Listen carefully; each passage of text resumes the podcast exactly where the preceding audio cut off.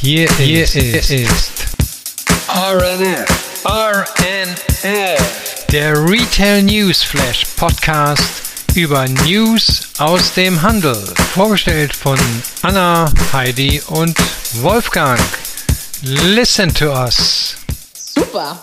Und hier sind wir auch wieder in der nachösterlichen Woche. Ich muss gestehen, ich nasche hier noch an meinen äh, Schokoeiern aus dem Eiernestchen.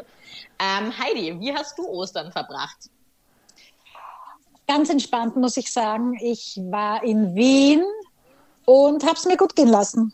War auf der Suche nach Ostereiern und habe Freunde getroffen und äh, es war schön. Also ein bisschen kalt war, äh, war eher der Weihnachtsmann äh, von der Kälte her in Wien aber sonst ja entspannt. Ja, das, das ja, klingt ja fast wie Hamburg. Da war's. Wie war es in Hamburg, Wolfgang? Ja, also äh, gestern äh, war ein sehr schöner Tag. Da hatten wir hier Temperaturen äh, bis 18 Grad, äh, wenn man irgendwo windgeschützt saß. Das war sehr warm. Aber die anderen Tage vorher war es schon sehr frisch, muss ich sagen. Also dem Winter näher als äh, dem, dem Sommer sozusagen. Naja. Auf jeden Fall. Aber jetzt kommt der Frühling im, ähm, auf den Straßen vom Tourismus her. Ähm, hat man ähm, gemerkt, dass auf jeden Fall jetzt auch wieder die Reisesaison losgeht. Äh, die Innenstädte ähm, waren voll. Unsere Outlets, MacArthur Glen Outlets, waren auch gut gefüllt über das lange ähm, Wochenende. Und äh, es ist ja, sage ich mal, auch so Opening Season im ähm, Frühjahr macht ja immer auch einiges auf, wie man auch in den letzten Folgen gesehen hat. Und deswegen würde ich sagen, wir schauen mal, was es jetzt in den letzten zwei Wochen Neues gab und starten mit unserer ersten Kategorie. Kennzahlen und Pressemeldungen. Ja, und äh, da geht es um den äh, um äh, Versandhandelszahlen und äh, die sind wie das Wetter, ne? Auf und Abs, äh, mehr mehr mehr ab als auf und äh, ziemlich kühl im Moment ist es in einigen äh, äh, Geschäftsmodellen, so würde ich das mal bezeichnen. Denn gegenüber dem Vergleichsquartal 2022 sanken die Online-Umsätze äh, also die Zeit Januar bis März, um 15 Prozent. Ähm, allerdings gab es da auch so ein paar positive Highlights, ähm, aber da komme ich gleich mal zu. Fangen wir mal mit den schlechten an. Ähm, der Modehandel inklusive Schuhe verlor nahezu 21 Prozent gegenüber dem Vorjahr. Ähm, die Umsätze bei Schmuck und Uhren sind sogar um 30 Prozent zurückgegangen. Auto-Motorrad-Zubehör minus 26 Prozent. Nur der Online-Lebensmittelhandel war mit 3,7 Prozent plus die einzige Kategorie, in der sich die Umsätze stabil gehalten haben. Wer auch stark gestiegen ist, das war so diese digitalen Dienstleistungen wie Ticketing und Urlaubsbuchung. So, und wenn man das alles mit einem Plus von 28 Prozent, wenn man das alles mal einordnen will, dann ist es ja insofern einfach, weil letztes Jahr im ersten Quartal hatten wir noch die Auswirkungen von ähm, Lockdown. Also die Geschäfte waren zwar offen, aber die meisten Menschen waren noch sehr vorsichtig und die Umsätze im Stationärhandel waren unten und die im Onlinehandel waren oben. So, jetzt hat sich das umgedreht. Anna, du hast ja schon gesagt, jetzt geht's wieder los. Die Menschen sind draußen, sind in den Shoppingcenter, sind in den Innenstädten, wollen wieder irgendwie Waren anfassen und wollen woanders oder sowohl als auch kaufen. So würde ich das mal bezeichnen. Das ist ja gar nicht so, dass das äh, eine verschwindet und das andere wieder kommt, sondern es ist eben beides da. Und äh, äh, je nach Wetterlage und je nach Lust und Laune wird gekauft. Und deshalb sind natürlich die Online-Umsätze im Moment im Vergleich zum Vorjahr niedrig. Aber man muss ja nichts vormachen. Das Niveau, auf dem sich das bewegt, ist immer noch hoch und das wird auch nicht mehr verschwinden. Deshalb muss man die Dinge sozusagen auch so ein bisschen einordnen. Klar, das tut weh äh, und wir hatten das schon mehrfach berichtet, wenn jemand als Versandhändler viel Ware eingekauft hat, viel Mitarbeiter aufgebaut hat, äh, viel investiert hat in weitere neue Märkte äh, und die jetzt nicht kommen, wie man das vor einem Jahr vielleicht erwartet hatte, dann tut das im Moment richtig weh. Ähm, aber ich bin mir sicher, dass, man, dass sich das sehr schnell wieder aus- und einpendeln wird und die Firmen Mittel und Lösungen finden, ihr Geschäftsmodell lebendig zu halten. Ja.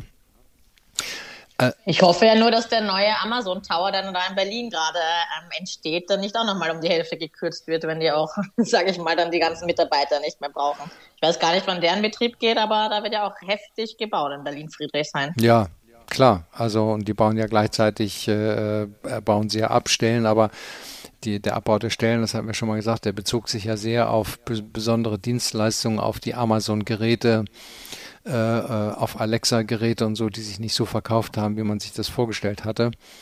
Ähm, nicht so sehr jetzt auf den Versand von Waren. Aber man wird, klar, ja. wir haben jetzt diese Woche gehört, dass Amazon auch ein Logistikcenter schließen wird äh, oder Mitarbeiter dort entlassen muss. Also das ist natürlich bitter. Ähm, den einzigen Vorwurf, den ich dir machen könnte, ist, Mensch, ihr konntet doch nicht wirklich davon ausgehen, dass so ein 25 und 50 Prozent Wachstum ewiglich anhält. Ja, das war doch eine Sondersituation, ja. dass, also das, ich will nicht sagen, das hätte meine Oma besser prognostiziert, aber ähm, äh, ich glaube schon. So eine Art. ich, ja, nein, ich glaube schon, dass man da so ein bisschen seine Kunden kennen sollte, auf welch, wo die sich da gerade befinden, ne, auf welcher. Ja. Weg. Auf jeden Fall. Ja. Und die Salando-Mitarbeiter hätten es auch nicht wert. Das Salando Head Office ist ja auch ähm, nicht weit vom neuen ja, Amazon Tower. Genau. Vielleicht finden ja dann da auch ein paar Unterschiede. Ja, genau. Und dann gibt es natürlich auch Firmen, die äh, haben hier sehr gute äh, Nachrichten zu melden. Äh, zwei haben wir jetzt hier. Das erste ist Decathlon. Ne, die entwickeln sich äh, nach eigenen Angaben zur Sportplattform Nummer 1, was immer das heißt und wie das gemessen wird, aber sagen Sie mal. Mindestens haben sie aber ein Rekordergebnis in der Unternehmensgeschichte in Deutschland eingefahren. Nämlich sie haben das erste Mal mehr als eine Milliarde Umsatz in Deutschland gemacht. Ähm, und das entspricht äh, einem Wachstum von 28,4 Prozent im Vergleich zum Vorjahr. Und sie haben auch Geld verdient, immerhin 30 Millionen. Das ist bei einer Milliarde Umsatz zwar nicht wahnsinnig viel, aber immerhin, sie sind im positiven Bereich. Ähm, sie haben äh, drei neue Stores nur eröffnet, also es kommt nicht nur aus dem, äh, äh, aus dem Wachstum von mehr Läden und betreiben jetzt 85 Filialen in äh, Deutschland.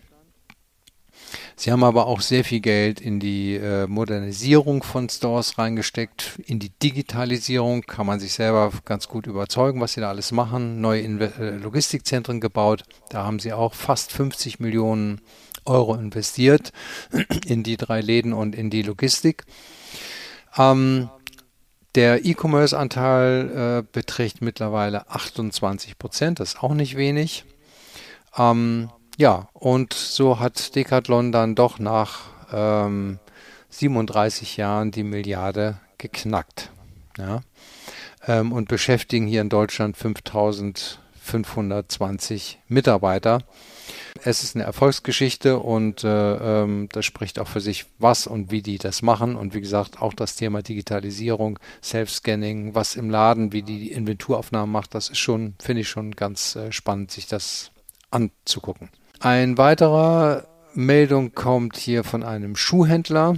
Ähm, wir werden ja gleich noch hören, die Schuhbranche ist ja eigentlich alles andere als happy, aber Deichmann aus Essen, die hatten äh, ein äh, sehr gutes Jahr 2022. Der Umsatz in der gesamten Gruppe stieg auf über 8 Milliarden Euro. Ähm, und äh, ähm, die haben natürlich darauf gesetzt, dass sie ihre Expansion sehr gezielt weiter betrieben haben mit Läden. Die haben ihr Filialnetz modernisiert ähm, und haben eben auch Markenport äh, aufgebaut, äh, mit denen sie weiter wachsen können.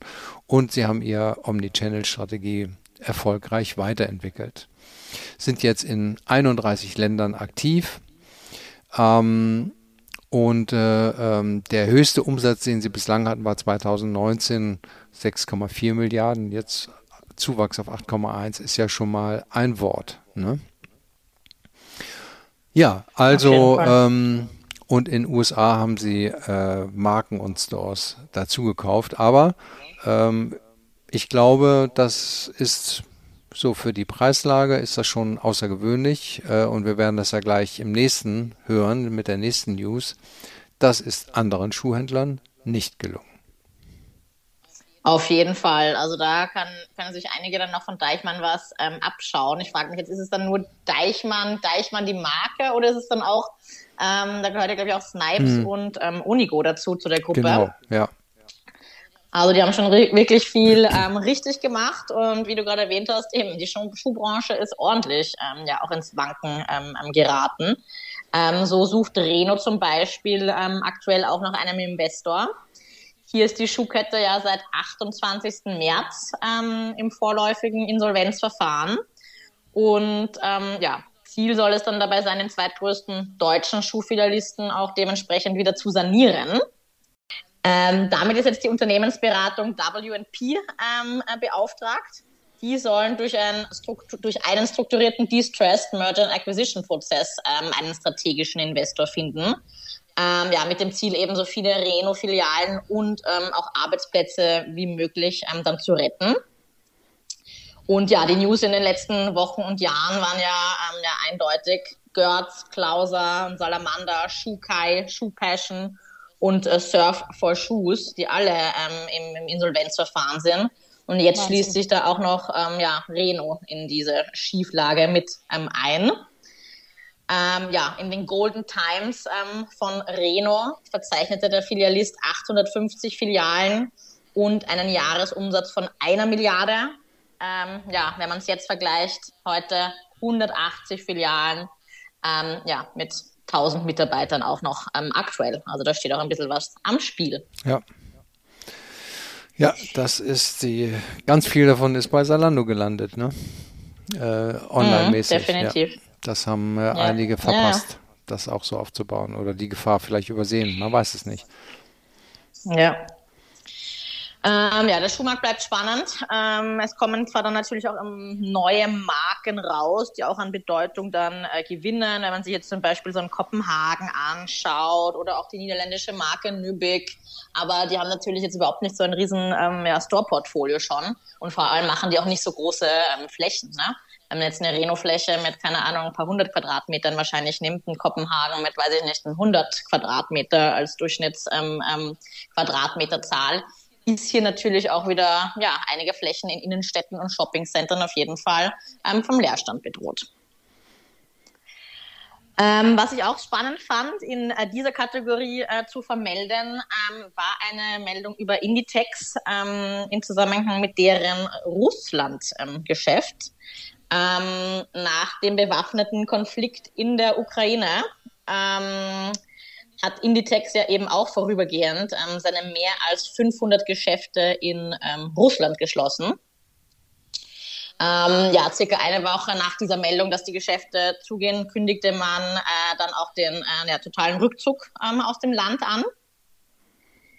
Für Inditex bedeutet äh, diese Entscheidung dann auch ja die Tür zu seinem zweitgrößten Markt.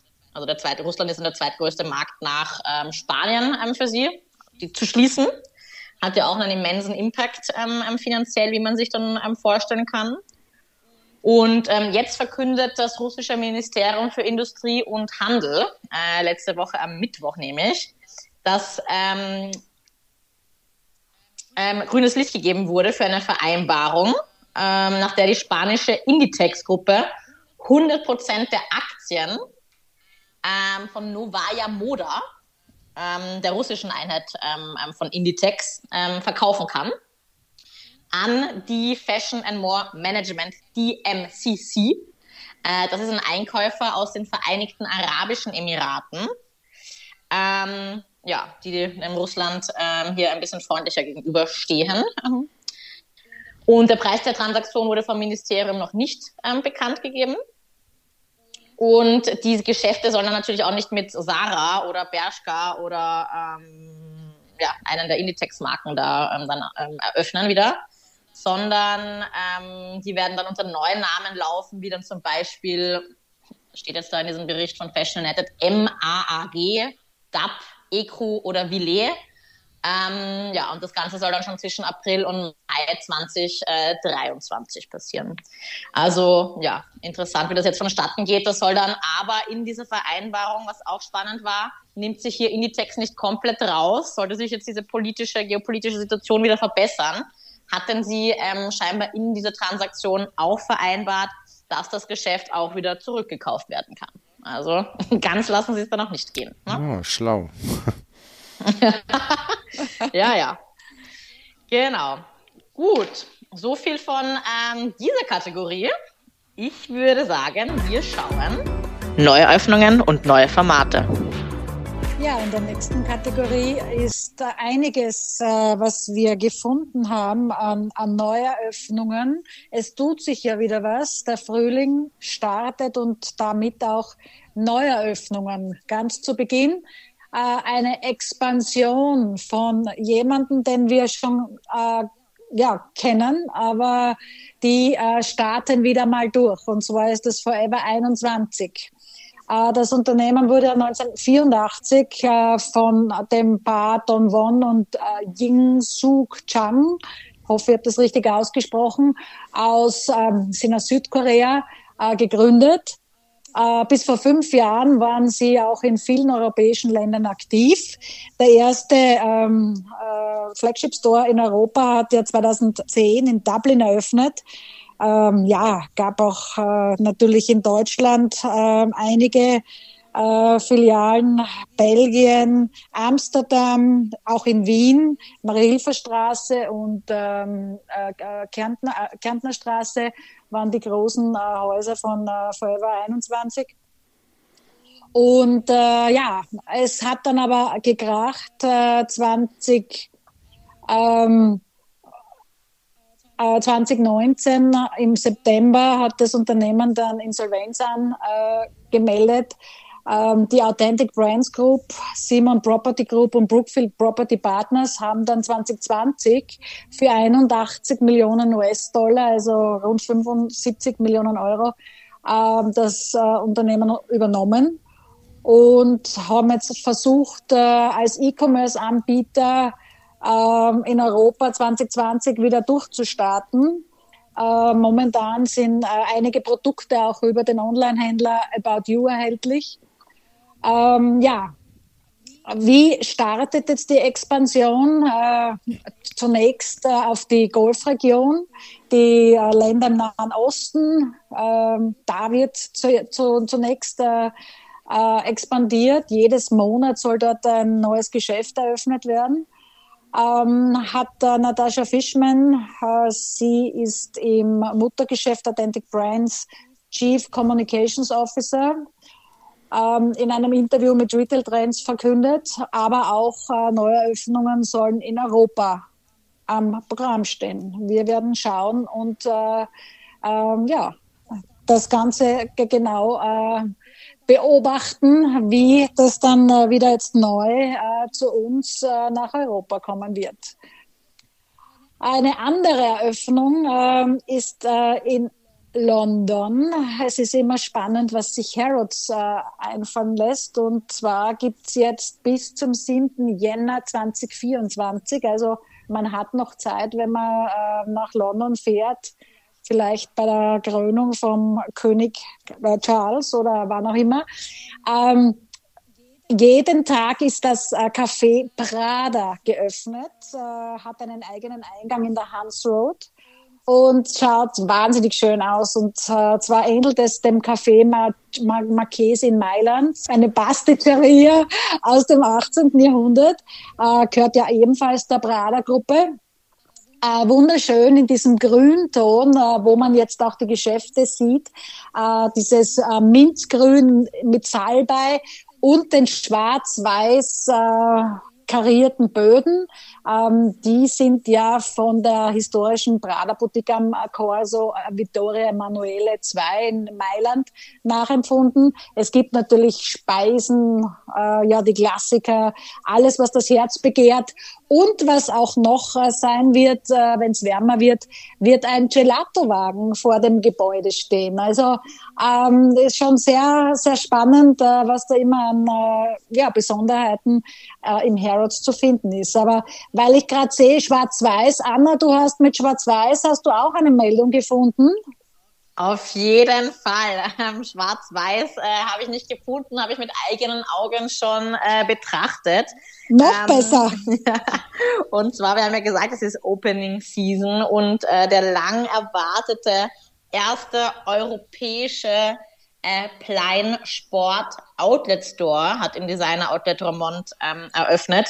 Pünktlich, ähm, ja, vor dem natürlich sehr stark frequentierten ähm, Osterwochenende. Ähm, genau, am Karfreitag und der Ladenbau, wir werden dann auch natürlich Fotos ähm, auf LinkedIn posten, ähm, ist äh, super modern gehalten, ähm, schwarz-weiß ist hier das ähm, Motto ähm, im Wänden und im Design. Ähm, das äh, Signature-Tier ist ähm, ein Tigerkopf und auch solche Tigerkrallenkratzer, äh, drei in der Anzahl nebeneinander, ähm, finden sich auch ja, ähm, wiederkehrend im, im Ladenbau.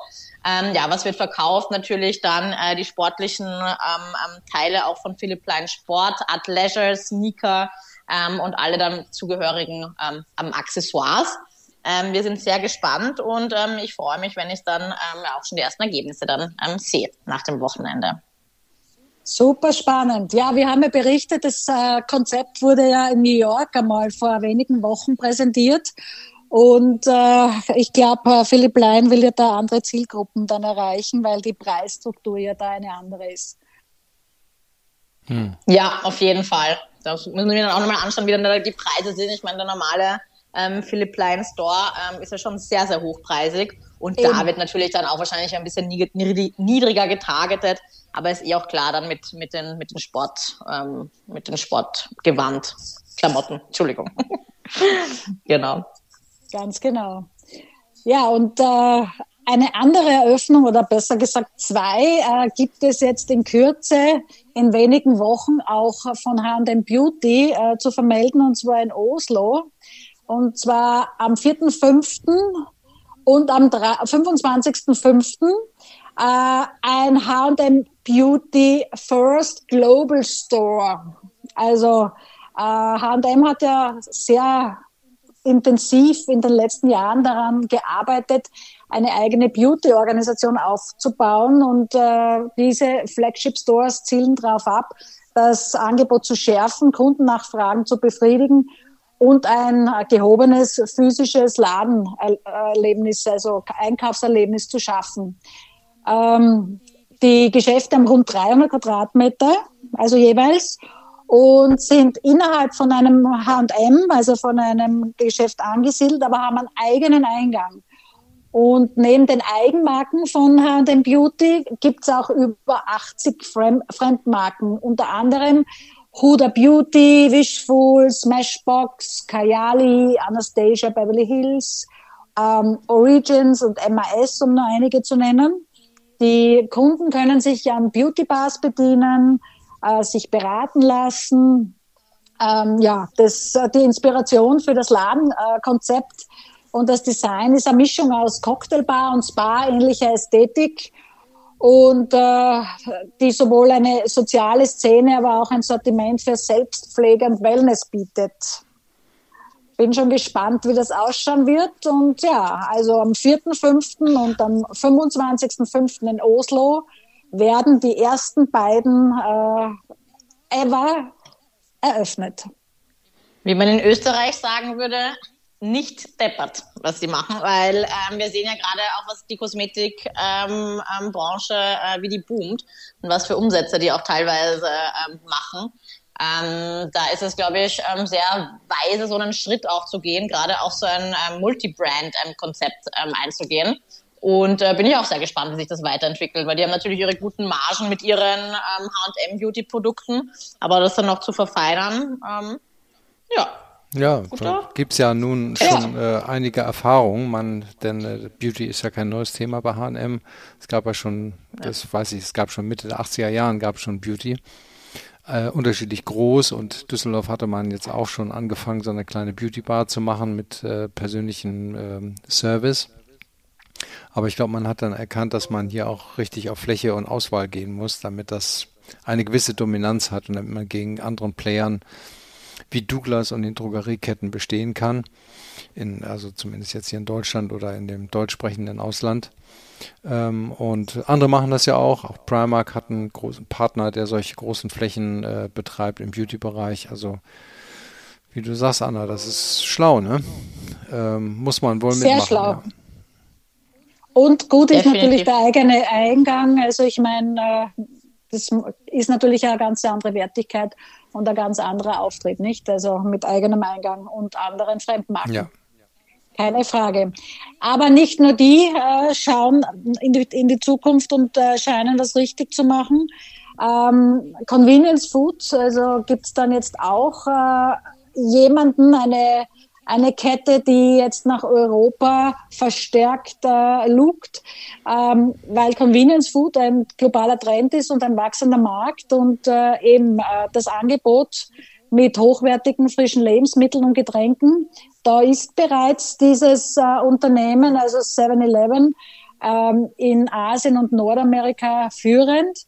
Und nun will äh, 7-Eleven International, das ist die Tochtergesellschaft von Seven and I, ähm, ja, auch natürlich die Länder bis 2030 von 19 auf 30 Länder und Regionen ausweiten und suchen jetzt äh, nach Franchise-Nehmern. Ähm, ja, neben Deutschland, Frankreich, Spanien, Polen, Italien, Großbritannien, Österreich ist auch dabei und die Schweiz. Also äh, die wollen definitiv nach äh, Europa.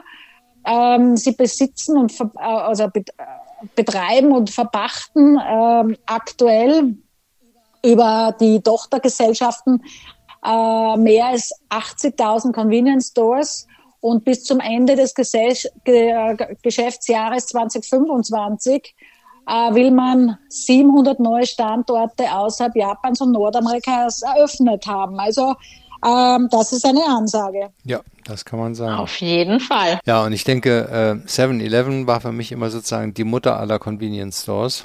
Wenn man so in, in, in ähm, äh, ja, in früher das erste Mal nach New York gereist ist und hat dann diese Dinger gesehen, ja. dann fragt man sich immer, Mensch, wieso gibt es das eigentlich nicht in Europa? Ein Laden, der ähm, auch äh, morgens früh schon beginnt und äh, nachts noch ge länger geöffnet hat.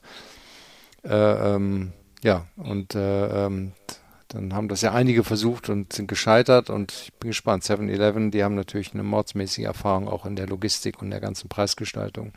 Genau. Und äh, ich würde sagen, äh, hier, wir haben ein unbekanntes Stimmchen in unserer nächsten Kategorie. Und ich bin gespannt, ähm, ja, was hier ausfindig gemacht wurde. Neues aus dem Metaverse.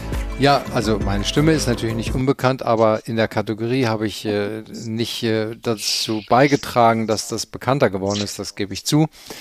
Äh, es gefällt mir auch nicht, dass ich jetzt hier eine negative Meldung äh, äh da vorlese oder, äh, oder vortrage, aber äh, nun ja, äh, äh, es ist nun mal so, wie es ist. Und äh, vielleicht äh, weiß auch äh, Heidi ein paar Gründe, warum das so gelaufen ist. Nämlich die Centraland, da hatten wir schon mehrfach darüber berichtet, ist eine der größten Modeplattformen im Metaverse, hat eine viertägige virtuelle Modewoche veranstaltet. Ja, und die war leider nicht so der ganz große Erfolg. Letztes Jahr gab es da noch 108.000 einzigartige Besucher, ne? also mindestens einmal dort und unterschiedlich. Und dies Jahr nur 26.000. Das heißt also, das klingt so dramatischer Rückgang von 76 Prozent. Ähm, ähm, obwohl jetzt große Marken dabei waren, wie Deutsche Gabbana, Tommy Hilfiger, Adidas, äh, sind kaum mehr als 1000 Personen gleichzeitig dort unterwegs gewesen. So, die Veranstaltungsplaner versuchen trotzdem einen positiven Aspekt zu sehen. Ja, sie sagen, obwohl die Teilnehmerzahlen rückläufig waren, hatten wir Zehntausende von neuen Besuchern im Metaverse. Na, es waren ja nur 26.000 da äh, hat jedenfalls äh, Dr. Giovanna Casimiro, die wir auch schon an anderer Stelle zitiert hatten, dazu gesagt. Und äh, wir glauben, dass wir bei der zweiten Metaverse Fashion Week das Erlebnis vom letzten Jahr noch verbessern konnten. Haben nur leider zu wenig mitbekommen. Aber Heidi, du bist ja sozusagen Expertin in dieser Sache. Was ist deine Vermutung, warum das weniger war? Also zum, zum einen natürlich äh, vor einem Jahr war die Neugierde und das Ganze drumherum noch ein ganz hm. anderes. Hm. Es war auch äh, Philipp Lein, muss man sagen, man kann zu ihm stehen, wie man möchte, aber der hat da richtig Gas gegeben. Ja. Der hat eine Modenschau gehabt, der hat da DJs gehabt, der hat dort ein Land gekauft, der hat das promotet, der hat das äh, äh, in die Welt hinausgetragen und äh, da ist so richtig was abgegangen. Mhm. Ja.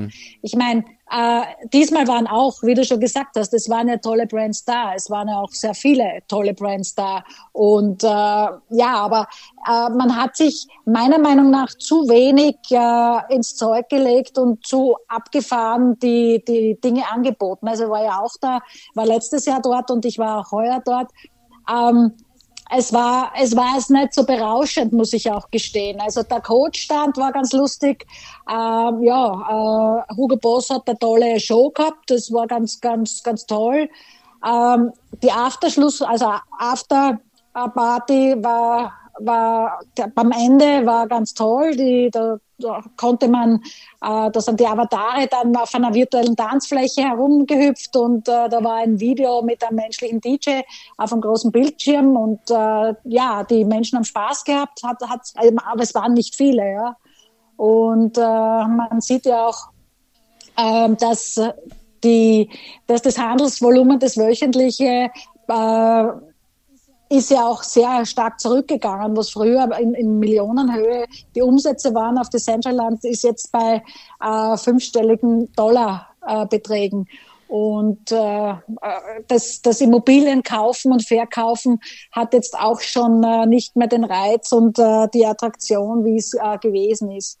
Und äh, ja, also ähm, die, die, die Plattform, also dieses äh, Decentraland, äh, das waren argentinische, das habe ich jetzt auch herausgefunden, das ist sehr, sehr spannend, dass das eigentlich argentinische Programmierer waren, Esteban Dano und Ari Meilich, äh, 2020 haben die das quasi äh, der Öffentlichkeit geöffnet.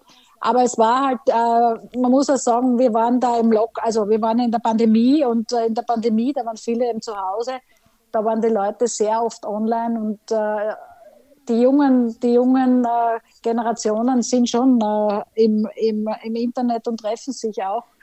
Aber äh, diese Modewoche, wenn man nicht ge genau gesucht hat, hat man es auch nicht gefunden. Also äh, ich glaube auch, dass eines war, dass zu wenig ja, Ankündigung passiert ist und zu, zu gewöhnlich dann auch die Darbietungen gewesen sind. Also Vielleicht ähm, auch, weil die, jetzt haben ja auch wieder die normalen Fashion Weeks stattgefunden. Ich weiß nicht, ich kann mich nicht mehr erinnern, wie das jetzt beim letzten, äh, letztes Jahr war. Da war ja auch noch so viel Unsicherheit.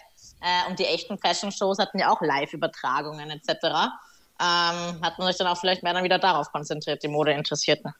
Ja, genau. Und wenn man, wenn man das nicht wirklich, also ich, also diese Modewoche, wir haben es zwar angekündigt äh, in einem der letzten äh, Podcasts, aber es war, es war zu wenig, also zu wenig Sichtbarkeit. Also ich glaube, das war sicher einer der Mitgründe. Und ja, hm. da, da ist noch Luft nach oben. Ja, wir sind gespannt, wie es bei den nächsten Fashion Shows ausgeht. Jedenfalls äh, sehr spannender Beitrag, weil man das dann auch so ein bisschen äh, zu greifen bekommt, wie sich das entwickelt. Mhm. Ähm, danke, ähm, Wolfgang und Heidi, dafür eure Insights. Ähm, was definitiv ähm, mehr Sichtbarkeit ähm, erreicht hat, das sind die Beiträge in unserer letzten Kategorie. Und wir stellen uns wieder die Frage, was gibt's Neues an Retail Gossip? Genau, und wer die Augen offen hatte im Social-Media-Bereich, äh, an dem ist das sicherlich nicht äh, spurlos ähm, vorübergegangen. Der französische Designer Jacques Mus ähm, hat wieder ähm, mit einer Aktion ähm, ja, von sich aufmerksam gemacht oder von sich sprechen lassen, sagen wir mal so. Nämlich sind da riesengroße, ähm, die ganz bekannten Jacques Mus Bags, Taschen, ähm, ja, auf den Pariser Straßen rumgefahren. Äh, nicht so klein wie die kleinsten Taschen, ähm, die die auch herstellen, sondern wirklich leibesgroß. Ich würde mal sagen, keine Ahnung, ich bin schlecht in, im Schätzen, aber vielleicht tausendmal so groß wie so eine kleine Tasche. ähm, und dann sind die da auf den Straßen ähm, rumgefahren in den verschiedensten Farben. Und ja, ist eine geile Marketingaktion. Kann man nicht anders mhm. sagen. Das klingt so, ja. Ja. gut, gut. Ja, ähm, äh, ich habe hier noch eine Meldung äh, gefunden. Ich glaube, das wird nicht ganz so wahrgenommen, aber immerhin ist es mal äh, ein Versuch. Nämlich äh, könnt ihr euch vorstellen, Wein zu kaufen äh, aus einer braunen Bierflasche mit dem üblich bekannten langen Hals in, mit leuchtend gelbem Etikett und Kronkorken. Ja. Ja, äh, es sieht zumindest interessant aus, das muss man sagen. Nämlich äh, ein Pfälzer Winzer, der äh, verkauft seinen Bio-Wein seit neuestem in Bio, äh, also in, Bierpfandflaschen. Ähm, er sagt, das ist nachhaltiger als die üblichen Einwegweinflaschen, die meistens im Altglascontainer landen. Und für ihn ist es keine Bierflasche, sondern er sagt, das ist einfach nur eine, ein 0,5 Liter Glasbehälter. Und äh, den nutze ich jetzt. Äh, und dafür gibt es ja auch ein bestehendes Pfandsystem in Deutschland. Ja. Mhm. Ähm, und äh, das er vertreibt seinen Wein äh, deutschlandweit und sagt eben, äh, wenn man den gekauft hat, dann kann man die Flaschen wieder zurückgeben, so wie man heute seine Bierflaschen auch zurückgibt. Und das sei doch was Gutes. Und, und da, ich könnte mir vorstellen, das ist ja auch eine ungewöhnliche Flaschengröße, einmal vom Inhalt und dann von der Farbe und der Gestaltung, dass die auffällt und dass man dann vielleicht aus Neugier sagt, na, wenn der schmeckt, kaufe ich ihn mal. Und äh, ähm, ja, wahrscheinlich wird der Wein dann trotzdem noch aus Gläsern getrunken und nicht wie die Bierflasche direkt angesetzt, aber you ja. never know. Ne? Eben, sowieso. Na, da steht ja auch dann drauf, äh, dass man das auch nicht, ich sehe das gerade im Bild, ähm, zwei Viertel Wein, also ist schon auch sichtbar gemacht dann auf der Bierflasche. Mhm. Frage ich mich auch, why not? Ja. Also auch keine blöde Idee. Genau. Oder? Ja. Richtig. wie man bei uns sagt. Ja, genau. Nein, Sch Sch Schadnerbombe, Schadnerbombe und, und äh, antialkoholische Getränke gibt es ja auch in so Bierflaschenartigen Gebinde. Ja. Also insofern ja, aber schaut gar nicht so schlecht aus. Also ich finde das jetzt keine, keine, keine blöde Idee. Ja. Ja, ist halt, ist halt ja, wenn man das dann, sage ich mal, in der Gruppe beim Abendessen aufmacht, brauchst du halt viele. Äh, wahrscheinlich, ähm, weil das halt so kleiner ist als sonst.